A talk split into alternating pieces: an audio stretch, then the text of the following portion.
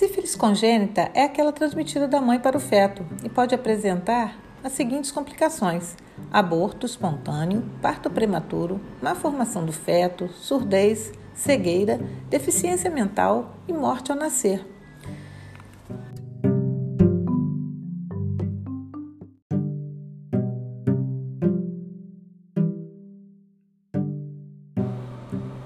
E aí, pessoal, interessante esse tema, não é mesmo?